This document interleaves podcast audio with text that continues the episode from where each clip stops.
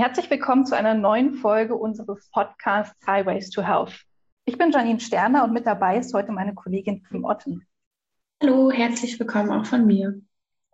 Wir beschäftigen uns heute mit dem Thema Prävention und Hilfe gegen digitale Gewalt und haben uns wieder zwei Gäste eingeladen, mit denen wir uns genauer anschauen wollen, welche Form von Gewalt es eigentlich im digitalen Raum inzwischen gibt und vor allem aber auch, welche Möglichkeiten Betroffene haben, ähm, damit umzugehen, wie man aber auch Gewalt ähm, im, im Netz vorbeugen kann. Eingeladen haben wir uns heute Claudia Otte von der Beratungsstelle Hate Aid und Lennart Hesse-Sörensen von der Organisation Uport. Ganz herzlich willkommen euch beiden. Schön, dass ihr da seid. Hate Aid bietet Betroffenen von digitaler Gewalt ein kostenloses Beratungsangebot und bei Bedarf auch Prozessfinanzierung an. Uport ist eine bundesweite Online-Beratungsplattform für junge Menschen, die Probleme im Netz haben. Bevor wir uns genauer anschauen, was ihr mit euren Organisationen macht, würden wir allerdings gerne etwas grundsätzlicher anfangen und euch fragen, wovon sprechen wir eigentlich, wenn wir von digitaler Gewalt sprechen? Welche Formen gibt es da? Ja, ich kann gerne starten. Ähm, ja, wir nutzen bei Headed den ja, Begriff digitale Gewalt als Sammelbegriff sozusagen, ähm, wo verschiedene ähm, Dinge ähm, ja, mit einbezogen werden. Ähm, in der Regel sind das, ähm, ja, sind das Sachen, wo Personen in verschiedensten Weisen herabgesetzt, beleidigt ähm, oder diffamiert werden und oder auch diskriminiert werden. Und dazu gehören ähm, unter anderem Beleidigungen, das Veröffentlichen von privaten Daten, das sogenannte Doxing zum Beispiel, Nötigung, ähm, Erpressung, ja, bis hin zu Morddrohungen oder ja, rassistischen äh, Beleidigungen oder aber auch zum Beispiel das ähm, ja, Verbreiten von äh, privaten Fotos oder Filmen, auch ähm, ja, speziell dazu das Thema äh, Revenge Porn, also das heißt, wenn ja ähm, explizite ähm, Filme oder Fotos, zum Beispiel aus vergangenen Beziehungen, äh, verbreitet werden im Internet. Genau, also sehr, eine sehr, sehr bunte Vielfalt sozusagen.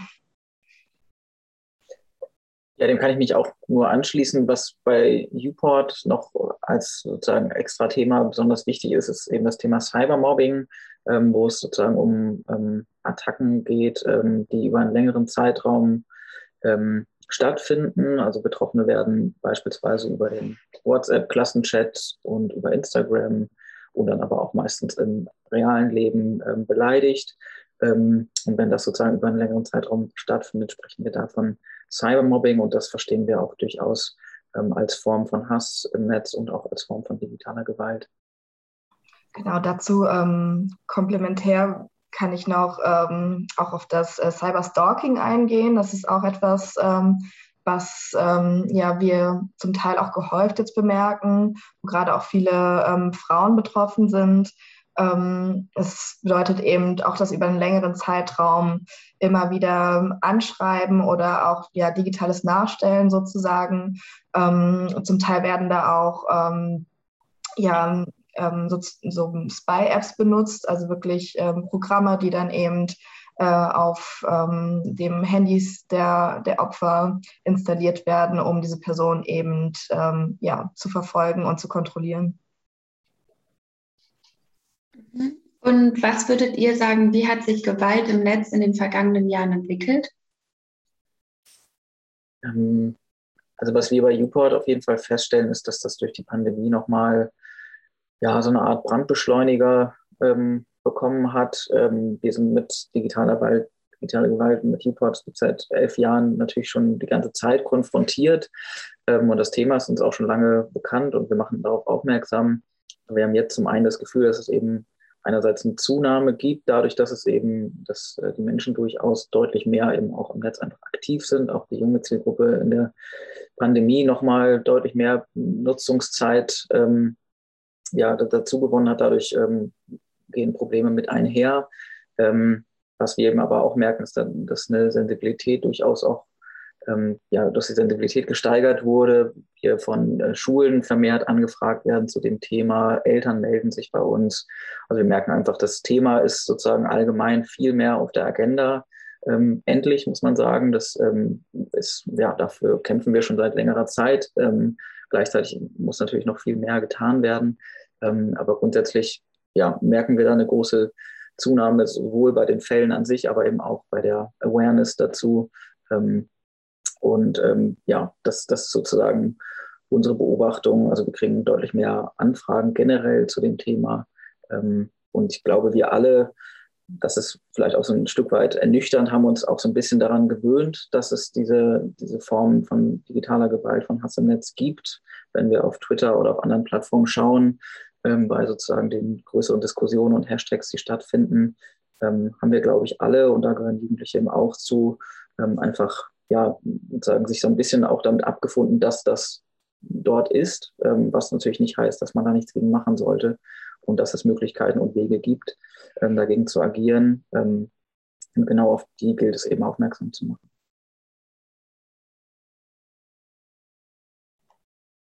Ja, da kann ich ähm, dir auf jeden Fall nur beipflichten. Also wir haben äh, tatsächlich auch ja, eine Zunahme ähm, bemerkt, was unsere Beratungsanfragen angeht. Das kann natürlich auch ähm, ja, zum einen daran liegen, dass, äh, ja, dass wir als Beratungsstelle bekannter geworden sind und dass, ähm, ja, wie du schon gesagt hast, auch ähm, dem Thema mehr Aufmerksamkeit zuteilkommt, endlich. Und äh, das Thema natürlich ähm, digitale Gewalt auch in den Medien mehr behandelt wird. Ähm, das definitiv, ähm, ich würde sagen, ist ein Mix aus allen und tatsächlich auch, äh, das haben wir sehr stark gemerkt, auch gerade ähm, ja, im ersten Lockdown, dass äh, die Anfragen exorbitant nach oben gegangen sind, weil sich einfach ja so die Lebenswelt der Leute mehr auf den digitalen Raum ähm, beschränkt hat, einfach äh, viel mehr Zeit online verbracht wurde und ähm, ja, da dann einfach äh, Probleme entstanden sind, die äh, es vorher nicht gab, beziehungsweise wo es ja wo es einfach kein, kein Bewusstsein oder keine Sensibilisierung auch für gab. Ihr sagtet gerade beide, dass inzwischen eine gewisse Gewöhnung eingetreten ist. Uns allen begegnet ständig digitale Gewalt in der einen oder anderen Form. Wenn wir mal auf die Seite der TäterInnen schauen, ist da die Hemmschwelle in den vergangenen Jahren gesunken? Ja, also ganz grundsätzlich ist die Hemmschwelle im digitalen Raum natürlich viel geringer. Ähm, das merken wir eben vor allem bei Themen auch wie, Cybermobbing ähm, selbst wenn sich die ähm, Personen sogar kennen, was ja was halt im Moment oft der Fall ist, dass es beispielsweise Dynamiken im, im Klassenverbund sind, ähm, ist es so, dass die Attacken dann eben auf WhatsApp oder Instagram ähm, dann tendenziell nochmal schärfer ausfallen, einfach weil die, ähm, der Täter, die Täterin eben die Reaktion des Opfers nicht sieht und ähm, das ist ja auch im, gerade in der, im jugendlichen Alter durchaus auch manchmal ein Austesten der eigenen Grenzen. und wenn ich da eben keine Reaktion bekomme, steigere ich vielleicht auch nochmal das, was ich da eben schreibe, ähm, um einfach mich selber auch zu spüren. Da geht es ja auch um Selbstwirksamkeit, um Machtgefühl. Ähm, das heißt, auf diesem Wege eben, um eine Reaktion zu kriegen, muss ich mich steigern. Dadurch eskaliert das. Vielleicht antwortet die betroffene Person dann noch, beleidigt vielleicht zurück oder sagt was Falsches, was dann wieder aufgegriffen wird. Und so eskalieren die ähm, Geschehnisse. Und, genau ganz grundsätzlich glaube ich, ähm, das erleben wir alle, dass es digital eine geringere Hemmschwelle gibt, unabhängig davon, ob, ähm, ob das Ganze anonym oder nicht stattfindet. Das ist ja oft so ein bisschen der, das Klischee, sage ich mal in Anführungszeichen, dass oft gesagt wird, die verstecken sich hinter einem Nickname und sagen dann was Fieses. Das ist auch durchaus der Fall, aber es gibt auch einfach Leute, die mit ihrem Klarnamen völlig ähm, furchtbare Sachen von sich geben, Leute persönlich attackieren. Ähm, und das lässt sich eben nur dadurch erklären, ähm, dass es sozusagen eine andere Hemmschwelle gibt, weil offline würden sie das niemals so formulieren. Ja, das kann ich äh, definitiv bestätigen. Also ähm, das erleben wir auch immer wieder, ähm, dass es nicht unbedingt sein muss, dass Leute sich hinter ähm, Pseudonymen ähm, verstecken, sondern es wirklich auch mit, mit Klarnamen äh, üble Beleidigungen oder Bedrohung oder Drohungen irgendwie aussprechen. Ähm, das hat wahrscheinlich auch den Grund, äh, dass eben kaum Strafverfolgung ähm, stattfindet und dass die Leute halt eben nicht mit ja, mit Konsequenzen rechnen müssen in dem Fall. Ähm, zum einen ja juristische Konsequenzen, aber wenn auch äh, solche Beleidigungen oder äh, Bedrohungen auf Plattformen ausgesprochen werden. Äh, selbst da ja, werden ja oftmals kaum Konsequenzen seitens der, der Plattform durchgesetzt oder ja irgendwie moderiert. Genau. Da ist die Hemmschwelle sehr niedrig. Mhm. Mit welchen Themen und Erfahrungen wenden sich Menschen an euch? Und welche Form von Unterstützung könnt ihr dabei jeweils leisten? Ähm, ich kann ja erstmal anfangen äh, damit, wer bei uns so ankommt, beziehungsweise welche Form von äh, digitaler Gewalt wir auch ähm, erleben, ähm, so im Groben. Zum einen sind das Leute, die digitale Gewalt so im ganz Privaten erleben. Das kann sein ja, eine, eine private Auseinandersetzung, äh, wie du vorhin auch schon gesagt hast, Lennart. Ähm, ja, dass irgendwie ein Streit über, über WhatsApp eskaliert ähm, oder ja über E-Mail sozusagen, wo es einfach nur zwei Parteien gibt, ähm, wo es ein, ein, wo es ganz klar ist, dass ein, ein Täter der Täterin gibt und ein, ein Opfer, eine betroffene Person. Das äh, erleben wir häufig. Dann ähm, die andere Seite ist, dass sich äh, ja Personen bei uns melden, die Opfer von wirklich ja groß angelegten ähm, Shitstorms geworden sind, die zum Teil auch ähm, ja gewollt konstruiert wurden und auch nicht selten eine politische Komponente haben. Und ähm, genau, und das sind dann häufig ähm, Personen, die betroffen sind, die ja in der Öffentlichkeit stehen in irgendeiner ähm, Form und Weise. Das geht von ja, PolitikerInnen über InfluencerInnen bis zu AktivistInnen, die ja eine, eine starke Meinung haben, die ähm, ja, laut sind, die aktiv sind, oft in den sozialen Medien, die auch eine große Reichweite haben. Und ähm, da erleben wir es ähm, schon häufig, dass eben ähm, ja, Shitstorms konstruiert sind, wo sich Personengruppen dazu verabreden, gezielt ähm, ja, die Person ähm, zu beleidigen oder ja auch zu bedrohen mit dem Ziel, die Person auch ähm, ja, mundtot zu machen und äh, zu silenzen sozusagen, dass sie sich einfach nicht mehr traut, sich öffentlich ähm, politisch zu äußern oder zu ihren Themen, die, die der Person eben wichtig sind. Genau, das sind eigentlich so die, die ja, beiden groben Bereiche, ähm, die ähm, wir abdecken. Und generell als Organisation machen wir eben ähm, ja einmal diese psychosoziale Beratung. Das heißt, wir ähm, führen mit den Leuten ein ähm, emotional stabilisierendes Erstgespräch und äh, schauen eben, wie es der Person geht und fangen sie emotional auf und schauen gemeinsam, was die Person jetzt braucht in dem Moment. Und ähm, zum anderen machen wir dann noch eine Kommunikationsberatung. Das heißt, wir schauen, ähm, ja, wie kann sich die Person jetzt ähm, in Social Media verhalten, was ist eine gute Strategie. Wir überlegen gemeinsam, ist es erstmal gut, sich vielleicht zurückzuziehen oder ist es vielleicht notwendig, ähm, ja, zu eventuellen Vorwürfen oder zu den Geschehnissen, die gerade sich online abspielen, ein Statement abzugeben und helfen eben dabei, ähm, ja, das vielleicht auch zu formulieren.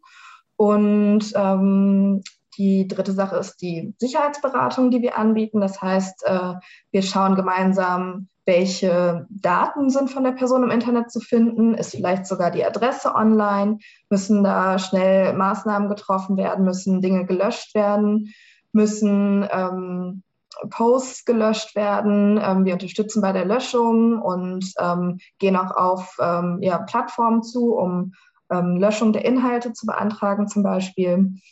Das gehört zur Sicherheitsberatung und wir schauen auch Richtung IT ähm, und gucken eben, ja, sind alle Passwörter aktuell? Gibt es irgendwelche, Sicherheitslücken? Besteht die Gefahr, dass die Person vielleicht gehackt wird oder ähm, wurde das vielleicht sogar schon versucht?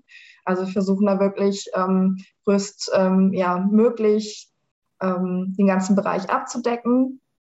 Und was wir eben noch anbieten, ist in geeigneten Fällen eben eine Prozesskostenfinanzierung, also dass wir eben die Person wirklich ähm, auch bei der juristischen ähm, Durchsetzung unterstützen, ähm, wenn Anzeige erstattet werden soll und eben auch bei der Durchsetzung von zivilrechtlichen ähm, Ansprüchen, die ziemlich teuer sind. Das heißt, ja, sobald man eben ähm, Anwaltskanzlei ähm, anschaltet, entstehen natürlich hohe Kosten und ähm, die übernehmen wir in geeigneten Fällen, damit es eben nicht ähm, ja, auf den Geldbeutel der betroffenen Person ankommt, ob sie sich wehren kann oder nicht. Weil wir denken eben, dass es äh, ein wichtiges Zeichen ist, ähm, ja, Anzeige zu erstatten und auch den juristischen Weg zu gehen, damit ähm, ja, den, den TäterInnen eben deutlich gemacht wird, dass das Internet kein rechtsfreier Raum ist es ist erschreckend, was eigentlich notwendig ist. Also einerseits kann man sicherlich davon ausgehen, dass eine hohe psychische Belastung bei Betroffenen entsteht, aber dass es andererseits auch um eine körperliche Bedrohung gehen kann. Ja, richtig. Also ähm, ja, wir alle haben ja schon ähm, Fälle mitbekommen, wo eben von einer digitalen Bedrohung ähm, auch dann wirklich eine, ja, ein analoger Angriff, Angriff ausging. Ähm, und das passiert tatsächlich Gott sei Dank selten, aber ähm, man muss damit rechnen und wir versuchen da eben auch präventiv zu beraten, dass in der Zukunft eben nicht die Gefahr besteht und versuchen natürlich auch dafür zu sensibilisieren, weil ähm, ja, viele Leute bewegen sich sehr unbedarft im Internet und machen sich keine Gedanken darüber, welche Spuren sie dahinter lassen, welche Informationen sie preisgeben und ja, da besteht auch ähm, ja gerade in älteren Altersgruppen ein hoher Mangel an Medienkompetenz. Und da versuchen wir natürlich auch ähm, in der Akutsituation trotzdem äh, präventiv entgegenzuwirken. Genau, wir konzentrieren uns ja vor allem auf die jüngere Zielgruppe. Ähm, die Idee hinter Uport ist eben, dass wir wahrscheinlich auch alle hier aus unserer eigenen Erfahrung wissen, dass ähm, Jugendliche nicht über alle Themen und Probleme so gerne mit Erwachsenen sprechen, also weder mit ihren den eigenen Eltern noch mit Lehrkräften ähm, und so weiter. Das heißt, das ist sozusagen die Idee, eine möglichst niedrigschwellige äh, Möglichkeit zu finden, mit mehr oder weniger Gleichaltrigen zu sprechen und zusätzlich eben diesen Themenbereich Cybermobbing, WhatsApp-Stress etc. eben ähm, anzubieten und da wiederum auf die Medienkompetenz der jungen Zielgruppe auch aufzubauen ähm, die halten sich auf äh, TikTok und Co. eben selber auf, kennen die Probleme aus der eigenen Erfahrung oder von ihren Freundinnen und Freunden. Ähm, das heißt, sie bringen da schon ähm, sowohl ja, eine soziale Erfahrung, aber eben auch technische ähm, Skills mit, die sozusagen für die Beratungstätigkeit ähm, total wertvoll sind.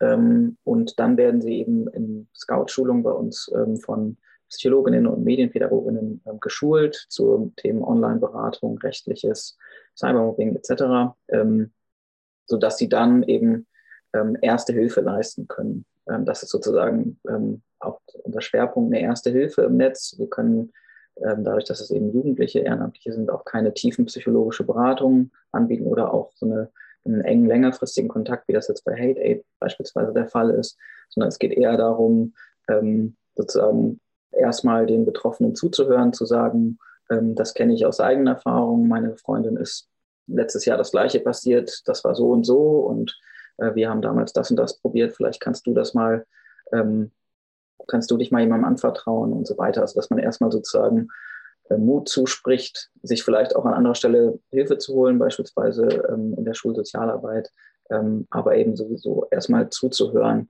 Ähm, und ganz wichtig ist eben bei uns auch so dieses Beraten ohne den erhobenen Zeigefinger.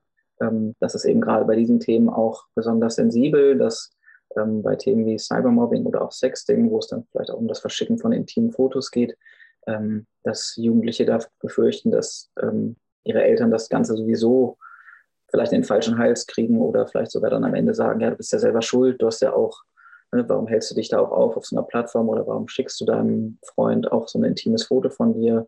Ähm, also dieses Victim Blaming, dass man das ähm, im Prinzip auch dadurch auffängt. Ähm, die Jugendlichen sind dadurch schon solidarisch, dass sie eben ähm, eine Altersklasse bilden und eben die Erfahrung auch aus ihrem eigenen Freundeskreis kennen.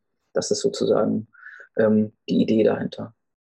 Ihr habt gerade beide beschrieben, dass das Ganze auch viel mit Medienkompetenz zu tun habt und ihr bei Uport beispielsweise von Schulen für Trainings angefragt werdet. Die eine Seite von Medienkompetenz ist sicherlich, dass Menschen in der Lage sind, damit umzugehen, zum Beispiel zu melden oder auch anzuzeigen, wenn ihnen Gewalt im digitalen Raum begegnet oder widerfährt. Kann man präventiv auch etwas dagegen tun, dass Menschen zu TäterInnen werden? Ja, auf jeden Fall. Und da muss auch viel mehr getan werden. Also ähm, der Präventionsbereich gerade die, bei diesen Themen ist ähm, ja, sehr stark unterbesetzt ähm, und unterrepräsentiert, auch in den Schulen. Ähm, das kriegen wir tagtäglich ähm, nicht nur in der Beratung an den Anfragen zu spüren, sondern auch durch ähm, Anfragen von Schulen, die eben ähm, sich wünschen, dass wir beispielsweise mal einen Aktionstag machen können oder einfach mal ähm, Schulklassen aufklären, wie auch immer. das, findet, das kam in den vergangenen Jahren sehr häufig vor. Deshalb haben wir dann eben unser Konzept der Online-Seminare entwickelt, ähm, weil es einfach sonst ressourcentechnisch zu schwierig ist, in die Schulen zu fahren. Und deswegen bieten wir eben Online-Seminare an ähm, zu unseren Themen, Cybermobbing, WhatsApp-Stress etc., wo eben dann erfahrene Scouts von uns ähm, sich mit Schulklassen zusammenschalten und dann eben einen Workshop von 45 bis 90 Minuten anbieten. Der ist kostenfrei für Schulen, ähm, wird auch eben sehr stark nachgefragt. Und das ist natürlich ein Weg, ähm, mit Schulklassen ins Gespräch zu kommen, ähm, da präventiv zu wirken möglicherweise auch TäterInnen ähm, aufzuklären und abzuschrecken. Ähm, gleichzeitig muss man da auch sozusagen die Kirche im Dorf lassen mit einem einmaligen Workshop pro Halbjahr.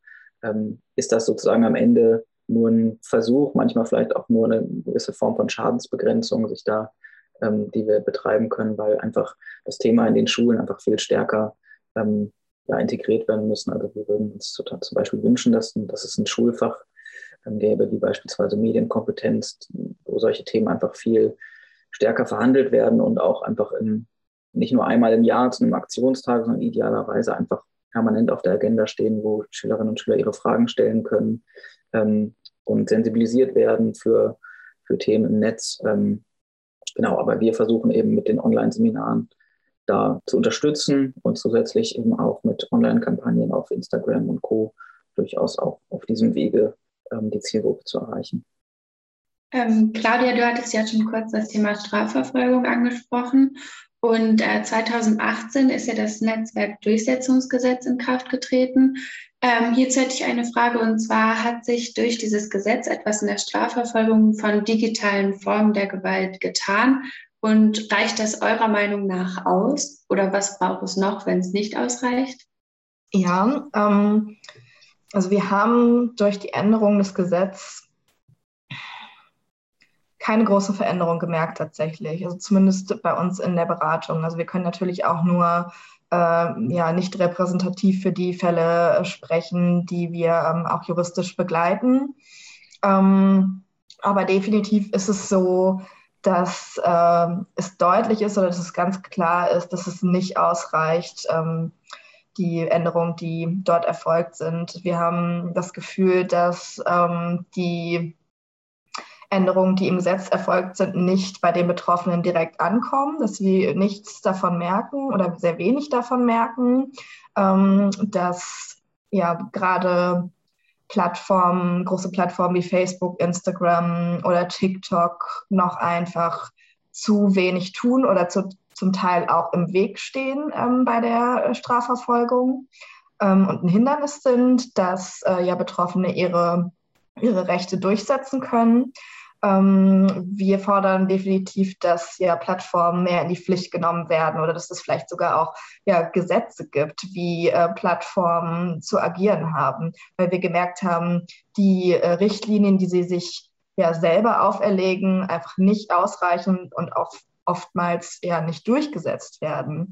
Also ähm, ja, da besteht auf jeden Fall noch viel Nachholbedarf und genau, da setzen wir uns natürlich auch für ein und ähm, ja, gehen auf die Plattform zu und versuchen sie in die Pflicht zu nehmen und versuchen da eben auch Druck zu machen mit Petitionen, ähm, mit teilweise auch Klagen, die wir zum Beispiel mit Renate Kühners gegen Facebook laufen haben.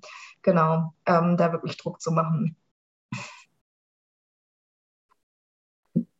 Ja, da kann ich auch nur beipflichten, sehen wir ganz genauso. Ähm, Verantwortung der Plattform ist ein sehr wichtiger Punkt, ähm, auch wenn wir sozusagen, was sozusagen die Hasskriminalität angeht, da weniger ähm, mit konfrontiert sind als jetzt beispielsweise Hate Aid haben wir ja durchaus auch Fälle von Cybermobbing, ähm, wo es dann darum geht, dass ähm, Inhalte ähm, verschwinden müssen von Instagram, wo jetzt Nacktbilder geteilt werden oder ähnliches oder ähm, andere kompromittierende Fotos und Videos. Ähm, das dauert einfach oft viel zu lange, bis ähm, die Plattformen da reagieren. Das ja, funktioniert oft nur, wenn wirklich sehr, sehr viele Leute auf einmal ähm, da was melden und ähm, selbst dann kann es lange dauern. Und insofern ist das sozusagen für ja, individuelle Betroffene oft sehr frustrierend, ähm, wenn dort was passiert, weil ähm, sie sich eben dann auch umso machtloser fühlen in ihrer Situation und einfach ja, komplett ohnmächtig sind. Und insofern ist es total wichtig, dass es dann Organisationen wie Hate Aid oder Beratungsplattformen wie uns gibt, die dann zumindest ähm, dabei unterstützen können, ähm, die nächsten Schritte einzugehen. Genau. Ja, total. Also das ähm, erleben wir auch immer wieder, wie verzweifelt die Leute sind. Ähm, und ja, es kann einfach nicht sein, dass man quasi eine Anwaltskanzlei im Rücken haben muss ähm, oder ähm, ja eine Organisation, die wirklich Druck ausübt, damit ja, Inhalte gelöscht werden, obwohl sie offensichtlich gegen ähm, Gemeinschaftsrichtlinien äh, verstoßen. Und ähm, ja, definitiv das mit den, mit den ähm, Bearbeitungszeiten eben auch. Also das ähm, zum Teil sind da sensible Daten im Internet zu finden, wie zum Beispiel beim Doxing, wenn zum Beispiel äh, Privatadressen veröffentlicht werden und die stehen dann einfach ähm, ja mehrere Wochen dort, bis, bis etwas gelöscht wird. Und in der Zeit ähm, kann das natürlich vielfach verbreitet werden und man weiß nicht, ja, was damit geschieht. Dann kommen wir auch schon zu unserer letzten Frage.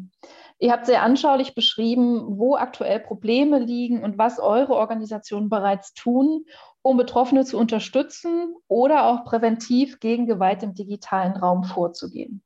Was würdet ihr sagen, braucht es unbedingt noch, um dieser Welle an digitaler Gewalt entgegenzuwirken? Also in welchen Bereichen sollte noch viel mehr getan werden? Wo passiert noch zu wenig?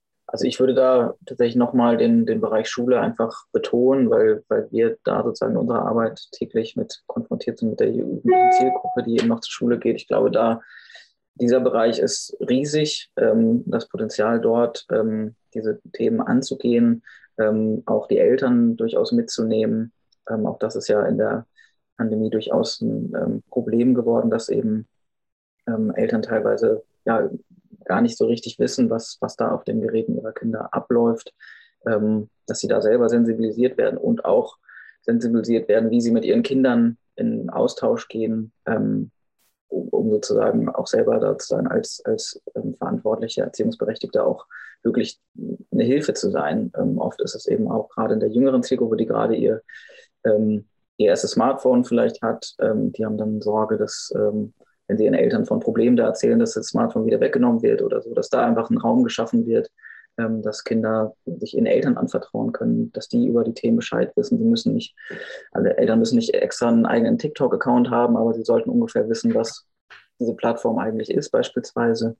Ähm, und ähm, der Bildungsbereich, ich glaube, da ähm, ja, erleben Lehrkräfte, Schülerinnen und Schüler jeden Tag, ähm, wie sehr das Thema drängt das Thema, das sind riesige Themen natürlich, ähm, die da angegangen werden müssen, aber grundsätzlich, glaube ich, kommen wir nicht dran vorbei, das Thema äh, Medienkompetenz viel, viel stärker in den Fokus zu rücken. Insofern wäre dann der konkrete Wunsch eben beispielsweise ähm, ein Unterrichtsfach in der Schule, ähm, pädagogisches Personal, das wirklich sich mit diesen Themen beschäftigt und entsprechend auf die Bedürfnisse der Schülerinnen und Schüler reagieren kann und ihnen eben auch ähm, ja, zur Seite steht. Claudia, was würdest du sagen?